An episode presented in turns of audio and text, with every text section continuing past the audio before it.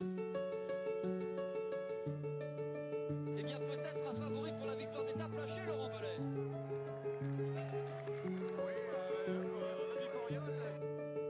C'est gentil Thierry, pardon. Il fait pas de vélo le Thierry, hein, on voit bien. Il vient du foot le Thierry, on voit bien, on voit bien. Chute Chute Un coureur, Patrick Un coureur est tombé dans le ravin, Patrick Sur notre gauche Un coureur est tombé coureur est tombé, il s'agit d'un coureur Attendez, je vais regarder descendre de ma moto je, Oui, je vais attendre Je regarde bien Alex Zoule Avec l'attaque d'Andy Schleck, là, c'est Nibali, le premier à sauter dans sa roue. Franck Schleck est juste derrière. Et Alberto Contador qui vient de partir. Lance Armstrong, Lance Armstrong est lâché. Lance Armstrong est lâché. Et il est littéralement pied, comme on dit, euh, dans les milieux cyclistes, alors que tout le monde le passe. Bonsoir tout le monde, les commissaires de course, ben, c'est le retour de la sortie du dimanche. La sortie du dimanche certes, mais la sortie du dimanche champion du monde. Avec moi pour parler donc des championnats du monde, Charles. Bonsoir Charles. Salut Ben et bonsoir à tous. Également Greg. Bonsoir Greg. Bonsoir tout le monde. Et enfin Baptiste. Bonsoir Baptiste. Hello tout le monde. Alors, ben, on va parler des championnats du monde, les championnats du monde qui ont été euh, finalement assez traditionnels avec une, une échappée partie euh, très tôt dans la course avec les coureurs qu'on va appeler solitaires, à l'instar de Yuki Arashiro. Et Euh, quand même. Et Grossou, le, Vainqueur moral, envie le de dire. plus marseillais des Roumains. Euh, qui ont animé la, la course pendant de, de longs kilomètres avant que euh, Greg, euh, la course ne s'emballe à environ 70 km de l'arrivée par les Français et par notamment Quentin Paché et Nance Peters. Effectivement, c'est eux qui ont un peu sonné le, début de la bagarre. Avec, voilà, tu l'as dit, autour de 70 km de l'arrivée. La première vraie accélération qui a sonné le glas un peu de, l'échappée matinale, dirons-nous, et qui a vraiment lancé la course et a commencé à faire mal aux jambes. Une première sélection. Alors, on en reparlera, enfin, aussi, hein, de, ce, choix finalement de, de, de commencer si fort, de mettre deux coureurs. euh, à rouler euh, dès, dès ce moment-là, qui est un choix payant évidemment vu le résultat, et qui a un peu lancé la course, alors que bon, c'est vrai que depuis le début, alors on parlera du parcours, hein, mais c'est vrai que euh, pas 258 km, quand on sort des étapes de 150, 170 km du Tour de France, ça change un peu. Et donc c'est vrai que c'est la France, ce sont l'équipe des équipes de France à lancer la course. Alors l'équipe de France qui a été ensuite relayée à l'avant du peloton par l'équipe de Belgique. Avant, euh, alors Greg parlait du Tour de France, Baptiste, que, c'est- que ce soit tout simplement le vainqueur du dernier Tour de France, c'est-à-dire Pogacar qui part, malheureusement pour lui, tout seul. Ouais, alors on- n'a pas très bien compris si s'il partait euh, et qu'il espérait euh, lancer un coup à plusieurs, voilà, ou si c'était ce qui finalement a été la, réalité de la course, un, un coup pour surtout durcir en fait et obliger les équipes derrière à rouler. Et le fait est que bon, c'était suicide, suicidaire pour Pogacar. On a vite compris que de toute façon, il pouvait, ça pouvait pas aller au bout parce que voilà, il, était tout seul face à des coureurs qui eux euh, donnaient pas trop de coups de pédale derrière et qui euh, du coup euh, pouvait faire le jump à la première bosse euh, venue de toute façon, donc euh, c'était compliqué. Lui, lui grillait ses cartouches trop vite. Mais ça a eu le mérite de durcir la course. Voilà, on aurait sans doute vu un final assez différent si ça avait reloté jusqu'au dernier tour de circuit. Clairement, ça faisait pas semblant euh, dans le groupe derrière. Les Belges ont dû beaucoup rouler et ont perdu de- des unités. Ce qui a fait que plus tard dans le final, Van Avermaet euh, a dû se mettre à la planche aussi sans doute un peu plus tôt que prévu dans le schéma belge initial. Voilà, ça, a dicté la fin de course. quoi. C'était un coup euh, sans doute mixte, quoi, un, un peu pour Pogacar, un peu pour Roglic, dont au final euh, a tiré, ont tiré les marrons du feu les, les- ceux qui se sont joués la, la gagne à la fin, dont Roglic d'ailleurs. Donc euh, finalement, côté slovène, c'était pas, pas si mal joué. Tout à fait, Pogacar qui avait changé d'ailleurs de, vélo euh, le tour d'avant. Et ensuite, on arrive, ben, on arrive au dernier tour, Charles, avec de multiples attaques. Et on peut saluer l'équipe de France, et notamment dans ce dernier tour, Rudy Mollard, dans ces deux derniers tours, Rudy Mollard et Guillaume Martin, qui ont fait un travail formidable. Ouais, un, dernier tour où les Français ont, vraiment fait un beau boulot. Et puis moi, je voulais souligner euh, ce moment où, où Philippe arrive à sortir. Je pense que c'est le meilleur coureur du monde quand on est dans cette configuration. L'un des seuls à être capable, quand on arrive à 200-300 mètres du sommet, de placer une, attaque tellement violente que les autres sont, sont tellement carbo qu'ils n'arrivent jamais à te suivre. Et pourtant, c'était Wout van Aert hein, derrière. C'était pas un, un inconnu, loin de là, surtout vu ce qu'il a montré depuis, depuis quelques semaines. Et Enfin, il m'impressionne à la Philippe, moi, sur ce, genre d'effort où vraiment, quand tout le monde est à la rupture, lui, il est capable de remettre une praline et de conserver une haute intensité, parce que c'est un truc que, je souhaitais souligner depuis quelques temps, pendant le tour notamment. On, pensait, puis moi le premier, qu'Ala Philippe n'arrivait pas à maintenir cette intensité qui, lui avait permis de s'imposer à, de nombreuses reprises pardon, en 2019, et j'ai l'impression d'avoir retrouvé pour la première fois de l'année un Ala Philippe capable de, de maintenir cet effort très très violent sur une dizaine de kilomètres. Alors Baptiste, est-ce que toi tu as eu euh, le doute sur la Philippe dans les dernières ascensions? On le voyait un peu grimaçant. Et surtout, euh, autant Hirschi s'est mis en tête à imprimer un train très fort, autant euh, ben on l'attendait son attaque. On l'attendait, mais c'est vrai qu'on était, on le voyait dans le dernier tour auparavant un peu en dernière position du groupe, etc. Donc on, pouvait un peu avoir des doutes. Et puis c'est vrai que le Tour de France qu'il avait fait était aussi, même s'il a porté le maillot jaune et gagné une étape, était un peu parfois décevant sur certaines étapes. Donc on, se posait un peu des questions. Mais je crois que ce qui s'est passé aujourd'hui, c'est que euh, bon, déjà, on avait vu l'équipe de France effectivement prendre le manche à 70 mètres de l'arrivée et pas mal contrôler la course aussi dans le dernier tour et demi, on va dire. Euh, on, on, a parlé très brièvement, mais il faut le dire, Guillaume Martin notamment a été exceptionnel. Tout ce qu'a fait Guillaume Martin dans le dernier tour est remarquable. Euh, la façon dont il impose un tempo dans l'avant-dernière dans bosse pour contrôler le petit groupe qui tente de partir. Euh, la façon dont aussi il part juste avant la dernière bosse euh, un peu devant pour obliger derrière les coureurs à, le groupe d'autres équipes, d'autres nations à se sacrifier. Et ainsi, à chaque fois, tout ça a permis en fait à Alaphilippe de ne jamais mettre le nez dehors. C'est jamais. On a vu la plupart des autres favoris dans l'avant-dernière bosse euh, euh, ou, plus, ou un peu plus tard au, au pied de la, de la toute dernière ascension mettre le nez dehors. On a vu Van Aert suivre beaucoup de coups, par exemple. Voilà. À la Philippe, à la, à jamais. À la Philippe, un sueur entre les deux difficultés. Il se retrouve dans un groupe de, de 10. Oui, alors voilà, il n'y a que ce moment-là. D'ailleurs, peut-être on en reparlera, mais c'est parce que c'est un peu hors. Mais j'ai trouvé de toute façon tout le dernier tour euh, très intéressant. Et ce moment entre les deux dernières bosses, effectivement, était très intéressant. Euh, c'était très, cyclistiquement parlant, c'était très beau à voir. Et bref, tout ça pour dire que à la fête, à la Philippe, euh, je crois, il a gagné aujourd'hui. Euh, c'est un peu facile à dire entre guillemets maintenant, mais de la seule façon dont il pouvait gagner, c'est-à-dire en donnant pas un coup de pédale de trop à aucun moment de la course, vraiment, parce que les autres l'ont fait, parce que Pogacar, parce que Guillaume Martin et un peu Rudy Mollard aussi dans le dernier tour. Et euh, il a attaqué à l'endroit où il avait une chance de faire une différence, c'est-à-dire à 300-400 mètres du sommet, sur un effort hyper brutal, où on sait qu'effectivement, c'est sans doute le meilleur coureur du monde quand il fait ça, et que pas grand monde, si ce n'est personne, peut prendre sa roue.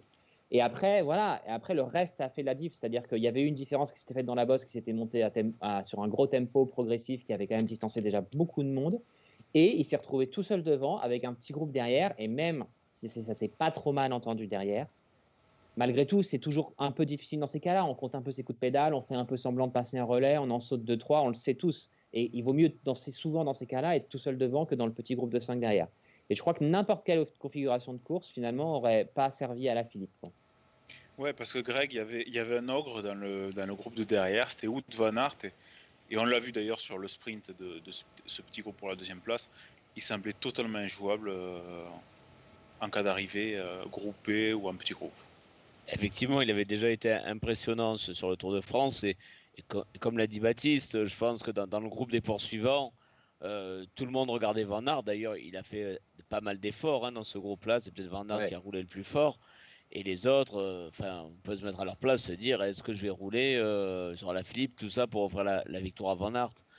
Donc euh, c'est vrai que c'est toujours particulier hein, quand le championnat du monde a déjà vu des, très grands favoris comme ça en cas d'arrivée groupée, et eh bien qui perdent pour des raisons tactiques bah, parce qu'ils se retrouvent isolés et que les autres vont pas faire le boulot pour lui. Donc ça, c'est un schéma assez classique hein, des finalement des championnats du monde avec un coureur dominateur au sprint ou pour les arrivées groupées eh ben, qu'ils se retrouvent, voilà, qui perdent à cause de, de, de l'évolution de la course. D'ailleurs, pour faire un tout petit peu de cyclisme fiction, si euh, le groupe euh, Fugelsang, Van Aert, etc., retrouve à la qui roule, ça se trouve, ça roule pas. Ça se trouve, le groupe qui est encore derrière, avec Mathieu, Charman, Valgren, revient aussi, et c'est plus du tout la même course. Et là, un mec, qui l'emporte. Voilà, et là, un type euh, à la, à la, à la Soren Krag Andersen sur le tour, il y en a un qui part à un moment, il y a un flottement et c'est gagné, quoi. Voilà, ça aurait pu se finir comme ça. Ouais. D'ailleurs, euh, ça aurait pu être la chance de Tom Dumoulin qu'on a vu offensif euh, sur, le, les derniers tours également, après avoir couru comme, euh, David Moncoutier lors de toute sa carrière, c'est-à-dire 10 mètres derrière le dernier du peloton. Charles, Baptiste et Greg en parlaient. quand même, on, peut saluer la certaine entente dans le groupe de derrière, malgré les, grosses attaques que- qu'a mis Wood Van Aert. Ouais, ouais, mais le- l'entente, elle est légitime, je pense, parce que de toute façon, l'objectif des, euh, des 4 ou 5 mecs qui étaient dans. 5 mecs d'ailleurs, si je me trompe pas, qui étaient dans le groupe des poursuivants, il était simple, il, il était champion du monde. Kato, il l'a déjà été, donc lui être troisième, je pense qu'il s'en foutait un peu. D'ailleurs, c'était lui un des, qui était l'un des plus actifs, j'ai trouvé, dans, dans, le, dans le groupe de contre. Mais il y, y a un truc qui m'a marqué vraiment dans cette descente où après le sommet, c'est que finalement, on sait à, à 8-9 bornes de l'arrivée que Julien Alaphilippe est champion du monde. Alors, on a du mal à y croire parce qu'on on se rappelle de Bergen et on sait que c'est un titre qui fuit les Français depuis, très très longtemps. Mais une fois qu'il y a 15 secondes, on, sait quasiment tous que, que c'est terminé au final parce qu'on ne peut jamais reprendre. On pense à la lutte à la médaille. Derrière, on a toujours deux, trois idées en tête. Et vous l'avez un petit peu évoqué, les gars. Wout van Aert, maintenant, ça va être un épouvantail. Alors, il a beaucoup gagné au mois d'août. Mais maintenant, je pense qu'il va être aussi victime du syndrome Peter Sagan et dans une moindre mesure Michael Matthews. C'est-à-dire que quand on va se retrouver avec lui dans un groupe de tête, eh ben, on va pas l'emmener dans un fauteuil pour se faire taper au sprint. C'est- logique finalement, je pense. Ouais, D'ailleurs, Charles, on parle de Wood Van Aert. Une question de Ben sur le, sur le chat. Mathieu Van Der Poel a-t-il fait une erreur en zappant cette course? Ah non, non, bien sûr que non. Enfin, je pense pas. On verra si les gars ont, ont un avis différent. Mais euh, Mathieu Van Der on, l'a dit, on l'a répété. et Je crois qu'on est un peu tous d'accord là-dessus. Dès que c'est dur, dès qu'il y a beaucoup de relief, il, il n'y arrive pas. On l'a vu sur l'Estrade Bianche, on l'a vu sur Tirreno Adriatico, on l'avait vu les années précédentes sur des courses comme l'Arctic Race of Norway. Mais il, ne peut pas. Et là, clairement, je pense que le, circuit était beaucoup trop dur pour Mathieu Van Der Poel. En plus, la Alpecin Phoenix a Tocha à fouetter puisqu'elle vise la première place en, en Pro Conti et qu'il y a le, le, Big Bang Tour, hein, le nouveau Eneco Tour qui démarre dès mardi, où là il pourra faire beaucoup de points. Donc non, euh, Van Der Poel n'avait pas sa place, pas plus qu'Arnaud démarre d'ailleurs. Ça me permet de rappeler ce, ceux qui disaient que ça pouvait être pas mal d'amener Arnaud Démarre sur, sur ce genre de circuit et j'ose même pas imaginer ce que ça aurait pu faire avec un équipier en moins pour hein, Julien Alaphilippe. Eh oui, c'était la culture de l'estin à 90 km de l'arrivée où certains sur le forum se, se lamentaient qu'Arnaud Démarre n'était ah, pas dans l'équipe. Ah, ben, oui.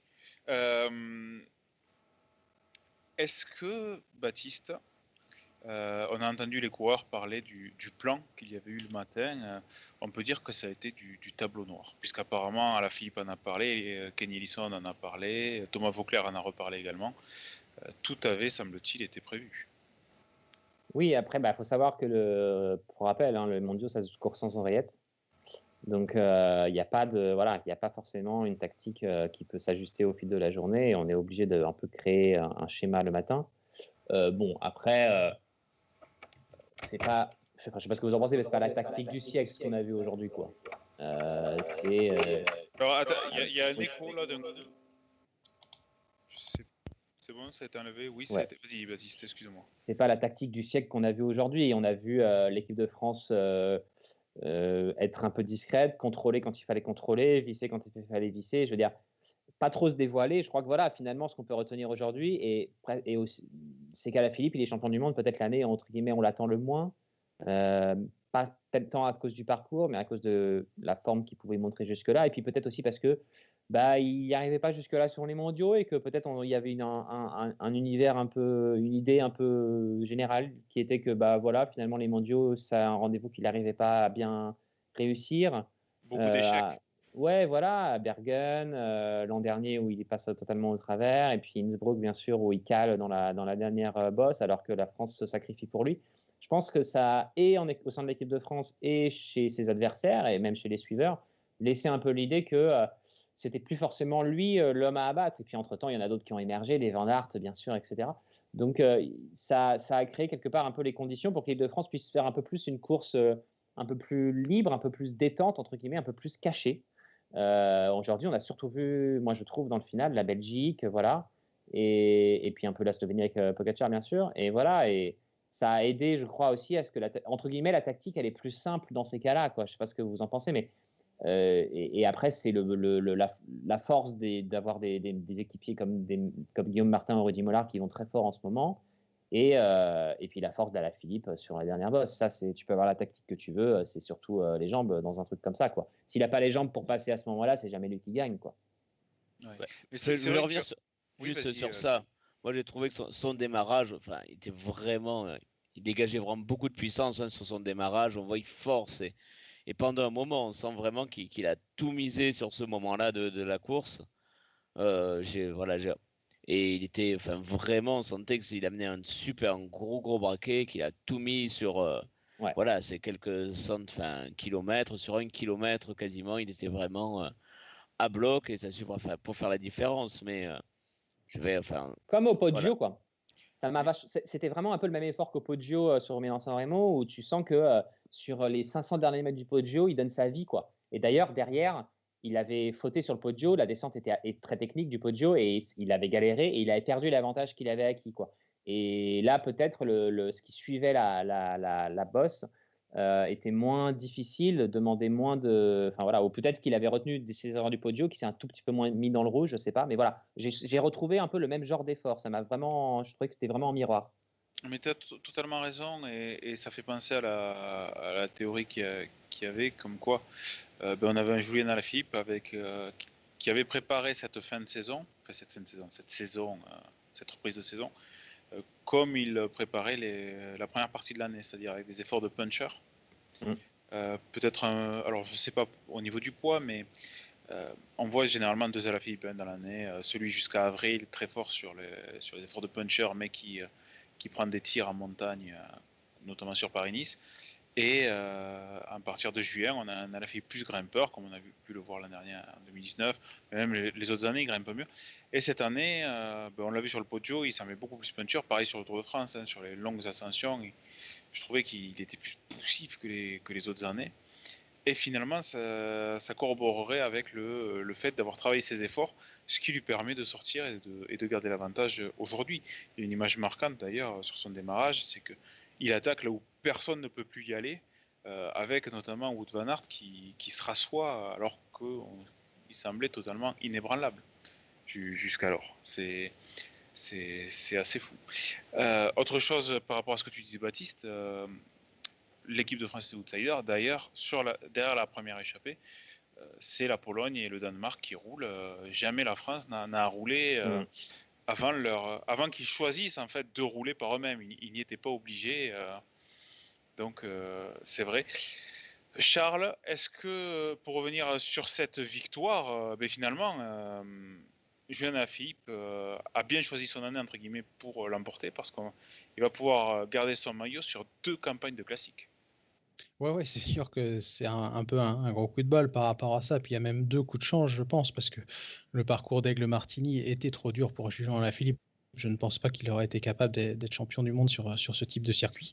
Mais là, tu l'as dit, il va avoir une période de classique là où il va peut-être pas performer parce que mine de rien, il y a toujours un peu de relâche avant le, après un titre de champion du monde. On a Il fera pas la qu'il- flèche wallonne d'ailleurs.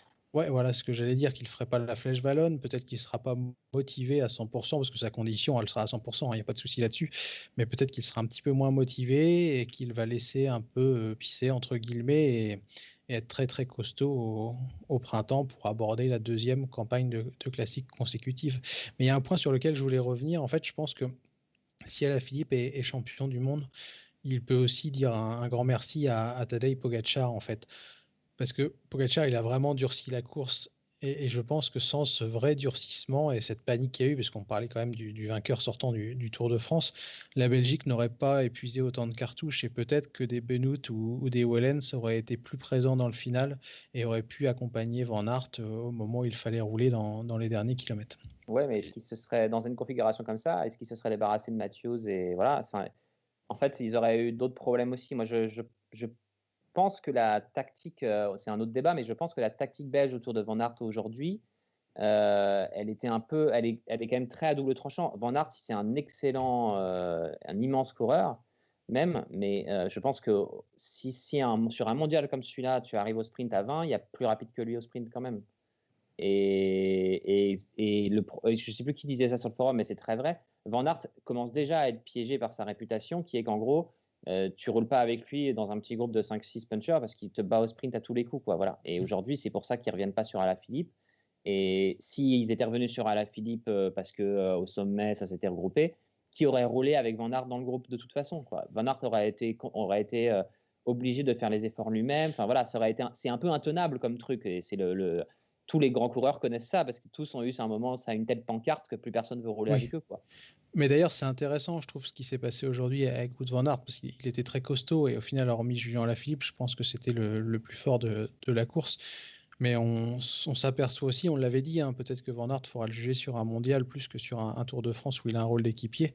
Moi, je pense qu'aujourd'hui, on a quand même vu certaines limites le, le concernant. S'aperçoit que quand ça grimpe vraiment, il n'est pas forcément capable de suivre un, un Julien Lafilippe, et je pense qu'on Aujourd'hui, on, on va mieux cerner ses, ses capacités. À Van Aert, oui, c'est un monstre, mais peut-être pas le monstre qu'on veut nous vendre depuis quelques jours pour en faire le, le grand méchant du vélo. Je pense qu'en Attention, montagne, hein. ça sera toujours euh, très très compliqué. Et que là, on s'est l'effort du contre-la-montre quand même. hein, euh, C'est vrai. Oui, oui, mais ça change pas l'effort en puncher, je pense, de, de ce soir. C'était 30 km le contre-la-montre. Mais Wout van Aert, je pense, peut être fatigué comme pas mal de coureurs. C'est bien aussi de le souligner. Et euh, ça sera très difficile en haute montagne. Il ne gagnera jamais le Tour de France, comme on l'a dit. Enfin, comme moi, je l'ai dit, je pense, la semaine dernière. Après, je suis pas tout à fait d'accord avec Baptiste parce que je sais pas si Michael Matthews arrive à le battre à. Non, mais je dis Ah, pas moi, que je pense pas. euh, à tous les coups, mais bien sûr qu'il y a match. Et, et puis par a ailleurs, euh, y a risque. et puis par ailleurs, faut contrôler la course aussi, quoi. Enfin, je veux dire, c'est tout le monde veut, être, veut gagner, et, et- et donc tu contrôles comment Si tu as un seul équipier ou deux euh, sur euh, les 20 bornes, qui, enfin les 15 bornes qui séparaient le sommet de la dernière bosse de l'arrivée, c'est c'est c'est traître un ce poids-là pour un mec qui doit gagner au sprint, en fait. C'est ça Mais que je veux dire. D'ailleurs, d'ailleurs, il y a eu, il y a eu deux moments clés dans le. Alors, c'est le dernier tour. Euh, il y a sur la première bosse du parcours, il y a un groupe qui s'échappe. Je crois qu'il y a Greg Van Avermaet, si je ne me trompe pas, dedans pour la Belgique, euh, euh, avec Nibali. Je me rappelle plus qui c'est qui, qui Dans sort. la- dans l'avant-dernière bosse? Ouais, euh, Ouais, ouais, Il y a dans la Landa, je crois aussi. Ouais. Et euh, Landa, ouais. Et finalement, Carapaz, non? euh, Ouais. non, Carapaz était dans la roue de, de Martin. Donc, Ah oui, euh, mais, mais à ce moment-là, la, la Belgique euh, peut faire un super coup avec Van Avermaet parce que c'est le plus rapide. Et euh, la France peut tout perdre en fait. euh, parce que si Guillaume Martin n'arrive pas à garder l'écart euh, de 2-3 secondes, je crois, hein, et euh, Rudy Mollard qui le, qui le relaie dans la descente, c'est c'est une catastrophe pour la France. Et derrière, euh, suite à ce mouvement de course, il y a un contre sur le plat avec Alaphilippe qui suit, puis il y a Guillaume Martin d'ailleurs pour l'équipe de France qui revient sur ce groupe. Et euh, ça s'arrête quasiment derrière, c'est la Belgique qui, qui relance. C'était très beau ce moment-là. Ouais, c'était vraiment à deux doigts de, de basculer d'un côté ou de l'autre en fait. Euh, je ne sais pas ce que tu en as passé toi Greg, mais la Bah, face... c'est c'est un peu la, voilà, la, la beauté des deux championnats du monde déjà avec euh, de casser un peu les équipes, mais aussi voilà, une course un peu à la classique où on sait bien qu'à un moment il y a le groupe qui va partir ou le coureur qui va partir. euh, et à l'usure, euh, voilà, ça se fait aussi à l'usure et que on sait qu'à un moment ça va craquer, faut être devant au bon moment. Donc, Par contre, là, moi, il y a un truc que je voudrais souligner, c'est que je vois les, les commentaires sur le chat et tout, et c'est que ça serait bien quand même que l'UCI nous repropose un, un parcours pour grimpeurs. Je pense à ça tout à coup, et euh, cette année, c'est pas de leur faute, hein, c'est génial qu'ils aient réussi à trouver une solution, mais moi, je reste un peu sur ma faim quand même par rapport à ce parcours qu'on avait promis et qu'on attend depuis, depuis tellement longtemps. J'ai peur que ce soit pas pour tout de suite parce que les, les championnats du monde ont été attribués, je crois, jusqu'en 2025, 2024. Bah 2025, on sait que ça sera en Afrique. Alors le Rwanda, euh, pour ceux qui ne le savent pas, il y en a peut-être beaucoup. Les altitudes sont très élevées pour euh, ceux d'entre vous qui regardent le, le Tour du Rwanda. On passe souvent les 2000 mètres, donc il y a moyen de faire quelque chose de, de montagneux. Est-ce que ça sera la volonté? Ça, je ne sais pas, mais ça euh, sera le mur de Kigali si jamais. il y aura certainement plus le mur de Kigali, qui est quand même assez euh, intéressant aussi, mais ce ne sera pas de la montagne si on va dans, dans Kigali, je pense. Après, la différence entre effort pour puncher et grimpeur au-delà de l'altitude, c'est que puncher, aujourd'hui, on le voit, c'est des efforts de, entre euh, 3, 4, voire 5 minutes euh, maximum. Ouais, mais Euh, je pense à- en aussi- Suisse, c'était sur 15-20 Parce minutes. que là, il n'y a aucun grimpeur dans le top 10, par exemple. Le premier grimpeur, si je ne me trompe pas, ça, enfin, c'est pas encore un grimpeur, c'est aussi, on va dire, Mikel Landa, tu vois, 16e. Et Guillaume ouais, Martin. mais à un moment, c'est aussi. Martin, 13e, ouais. à un moment, c'est aussi une course. euh, euh, c'est un- c'est une course d'un jour en circuit. En fait, en vrai, euh, moi, je pense qu'on fantasme énormément ce qu'auraient pu donner euh, les mondiaux en Suisse. Euh, ça aurait été de toute façon une course d'un jour en circuit. Et dans une configuration comme ça, je veux dire, c'est ok, les bosses étaient beaucoup plus longues, mais ça restait des bosses, quoi. C'était pas des cols qu'on gravait. Si on veut vraiment un championnat du monde pour puncher, il faut le faire pour grimpeur, pardon. Il faut faire un truc en ligne dans les Alpes avec voilà, avec des vrais cols, quoi.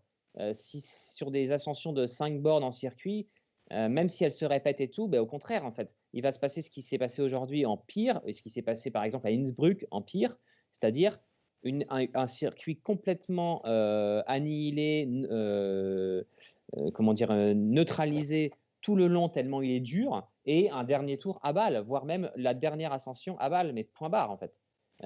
Parce que c'est comme ça, c'est une course en circuit, il y a trop d'ascensions, elles sont trop courtes, entre- même si elles sont plus longues que dans des, dans des cas de, de par exemple.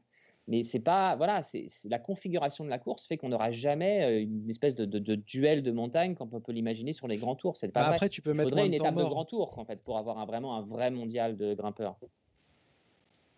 Tu vois, à Innsbruck, euh, c'était quand même très difficile et c'est euh, c'est Valverde et Woods Bardet. C'est des grimpeurs, mais c'est aussi des mecs qui ont, qui, qui, qui ont du punch et qui ont gagné plein de classiques. Tu peux pas espérer. Ah, si une- ne s'était pas sacrifié. Voilà. Eh oui. Ah, ça, heureusement, on va plus l'entendre. Merci.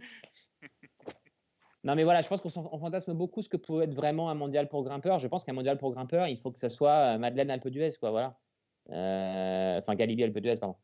Euh, sinon, c'est pas un mondial pour grimpeurs. En fait, tu pourras toujours espérer et tu, verras- toujours des, mecs que tu vas dire ah ouais, mais c'est pas des purs grimpeurs, s'accrocher, c'est sûr.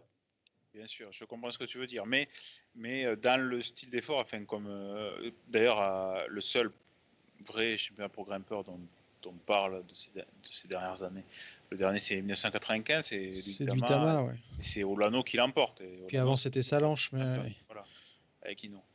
Donc, Mais euh, après, c'est pas une critique parce que encore une fois, l'UCI, franchement, c'est remarquable hein, avoir trouvé Oui. un, un site comme ça en, en 15 jours, 3 Ah. semaines. Mais aujourd'hui, tu vois, euh, si- je trouve qu'il y avait trop de temps mort pour permettre aussi aux, aux coureurs costauds de, de provoquer une décision un peu plus loin. C'était peut-être ça le point faible de ce circuit-là pour ressembler un peu plus à un, parcours pour vrai puncher. Parce que moi, ce qui me gêne dans les championnats du monde, et c'est pas forcément que cette année, c'est qu'au final, des mecs comme Aleph Philippe, Van Aert, Kiato, tu as l'impression que, allez, dans leur carrière, tu vois, s'ils font une carrière de 15 ans, il y a 14 années où ils peuvent jouer la gagne. Et c'est ça que je trouve un peu dommage. Mais pareil pour des Van Avermaet, hein, des mecs un peu Valverde, c'est le- Classic Man, Valverde, tu vois. 35e, je pense, il a 40 ans, il a dû faire 35 top 10 euh, sur les championnats du monde. Ouais, ouais, voilà, et c'est ça qui est dommage, c'est qu'au final, c'est toujours le même genre de mec, en fait. Oui. À part si tu vas Oui, au Qatar et où là, ça va des être un sprint. jour aussi.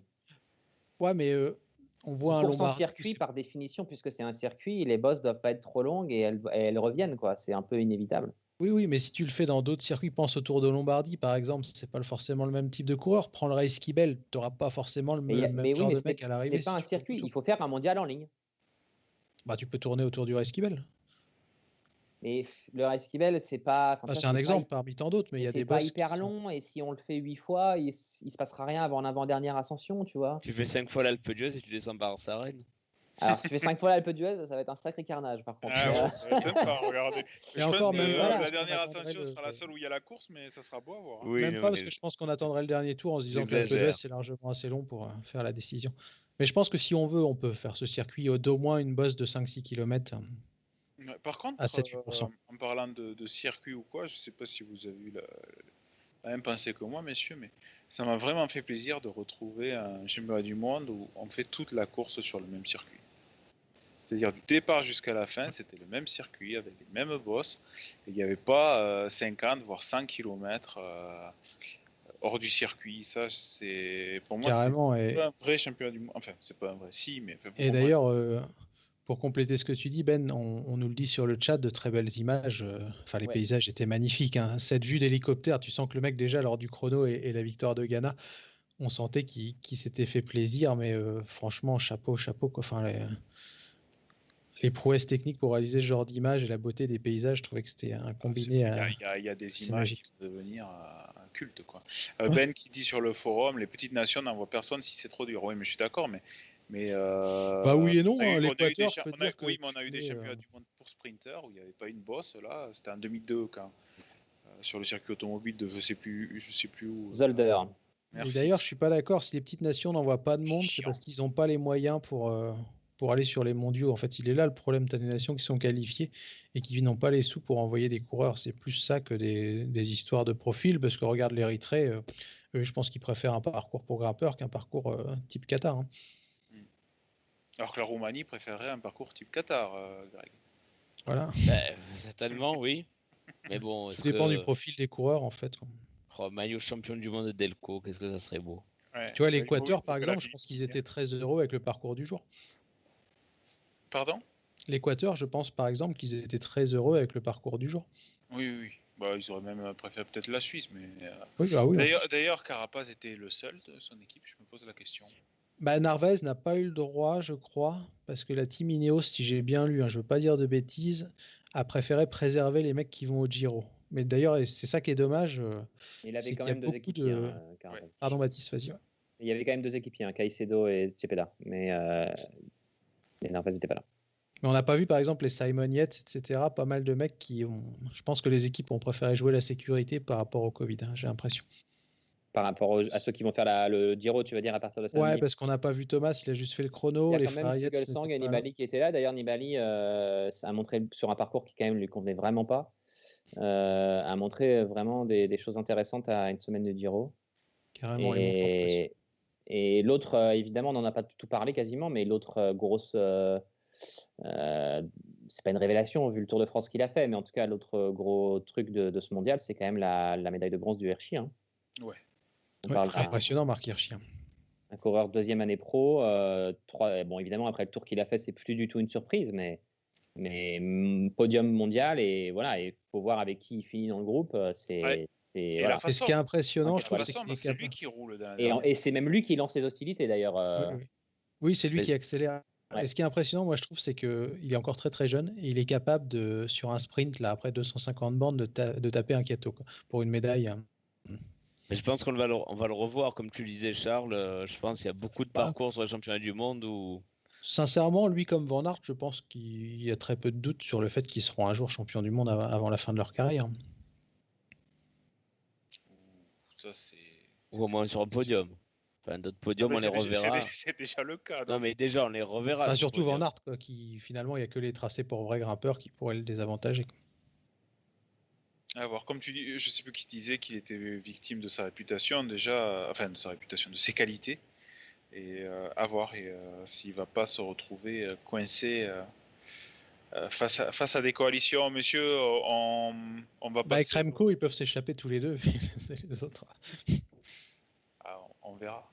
Euh, Ouais, Oui. vas-y. Vas-y, Non, Greg. mais juste pour dire, enfin, je sais pas sur quoi, mais quand même, c'est depuis 97 qu'on attend ça, alors ça, ça, ça rentre quand même dans, dans l'histoire de, de Brochard qui gagne à Saint-Sébastien, je crois. Ouais, pre- première victoire du millénaire. Première de du millénaire, c'est- c'est c'est le blanc avant c'était à Grégent. Ouais. Donc ça reste quand même, enfin, pour, pour, le, pour le vélo français, ça reste quand même un moment. où- Ça fait imaginer longtemps, depuis 90 on l'avait pas vu. Il y en a peut-être sur le chat, ils n'ont jamais vu un Français champion du monde. mm, mm. C'est vrai. Nous, on est vieux, donc bon, ça va, on, on connaît. On, a, genre on est René vieux, on est vieux. hurle. Étrangement, euh, franchement, on entend moins de doutes qu'il y a une semaine sur les performances du jour aussi. Hein. Ouais, Alors ça, c'est très mais- rigolo. Alors là, moi, j'aime beaucoup ça. mais vais- euh, faut pas me relancer là-dessus, mais on, a- on en a quand même parlé d'Ala Philippe. euh, Ouais, ouais, non, mais je parle pas de nous ici, mais je veux non, dire je parle euh. Ouais. sur, le là, forum, sur Twitter et un peu partout, euh, bizarrement, euh, voilà, c'est pas les mêmes. Euh, Il n'y a pas les mêmes doutes qui escortent la performance, quoi.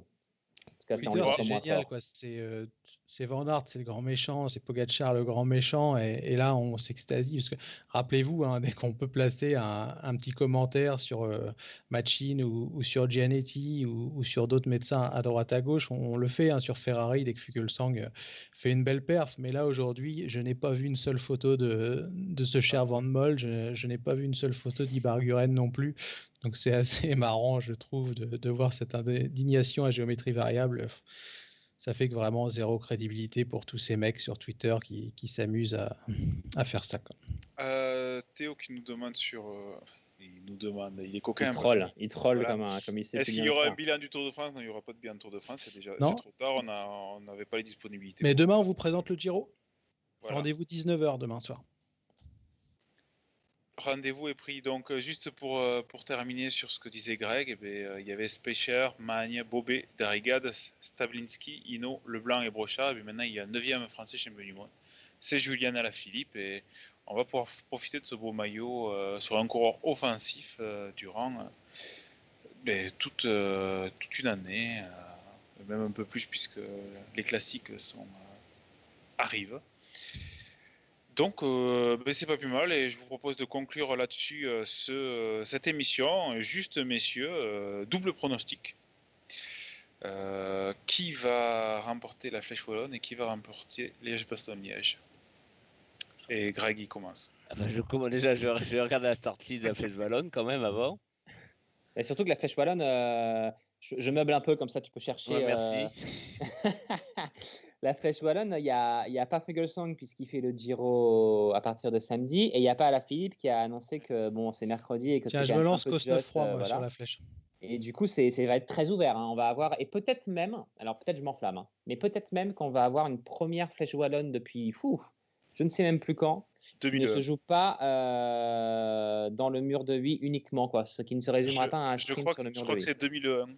2001, je dirais, de, de souvenir avec Mario Hart, je crois. Je crois que c'est, peut-être 2003, mais en tout cas, c'est, ces eaux-là. Bref, je dis Benoît Cosnef moi pour le premier pari Flèche Wallonne. D'accord. Greg, est-ce que tu as veux dire euh, Daniel Martinez. Grosse cote, allez. Euh, je me demande si je vais pas. Alors attends, juste je vérifie un truc. Ouais, je écoute, pourquoi pas Diego Ulissi, qui est assez en forme en ce moment et qui sur un plateau un peu plus faible. Euh, la- la- il a souvent, enfin ça, ça lui mar- il a, je crois qu'il a 3-4 top 10 euh, déjà à 8, donc euh, voilà. Euh, J'ai failli dire un pronostic pas français. J'ai failli Oh dire là Richie- là, il est malade. il est Mais malade. tu vas dire. Patoise finalement. Non, euh, j'ai failli dire Richie Porte. Mais bon, je vais rester sur les Français parce que bon, faut, faut rester euh, comme on est. Non, je vais dire euh, Alexis Viermos. Et maintenant, on place euh, à Liège-Bastogne-Liège. euh, donc, euh, bah, écoute, euh, pff, on n'a même pas de start complet. À la Philippe, Voilà. je dis. Bah ouais, à la Philippe, moi je suis d'accord. hein. Et bien, Guillaume Martin. Voilà, Philippe aussi, allez. En À la tout cas, Philippe, Guillaume ouais. Martin, Guillaume Martin, il a, il mérite, hein. il mériterait d'en claquer Ouais. une belle là parce que euh, il a fait un bon tour euh, où finalement il s'est pas écroulé dans les Alpes alors super Dauphiné. Un super Dauphiné. Non, mais je parle même pas de son mois d'août, mais voilà, il a, il a fait un tour vraiment euh, où il aurait, ça aurait pu plus mal se finir. Il a, il a semblé un peu décliné en forme et puis il a vachement bien résisté. Et aujourd'hui, il a été épatant en, en lieutenant de d'Alaf, donc il mériterait d'en claquer une petite aussi. Ah, il fait une super saison. Ouais. Vraiment. euh, hormis d'ailleurs le. Et sur toutes les courses qu'il a participé, au classement général ou, euh, ou sur la course en un jour, il a jamais fait hors du top 15. Quoi. Depuis Mm. le début de la saison. Que ce soit Paris-Nice, euh, San Juan, euh, les deux classiques Drôme-Ardèche, euh, championnat du monde, Tour de France, euh, championnat de France, tout, tout le temps euh, dans les, dans les 15 premiers. Euh, ben, on, on laissera faire les pronostics euh, demain pour le Giro. On va pas, on va pas prendre du temps de l'émission pour ça. Donc demain 19h, c'est ça, Charles? Ouais, c'est ça. Rendez-vous avec, au moins avec Baptiste tous les deux de, demain soir à 19h. On verra si on peut être un, un peu plus nombreux. Allez, en attendant, euh, bon début de semaine, bon courage avec ce temps hivernal. euh. Ciao, ciao tout le monde. Salut. Salut. Salut.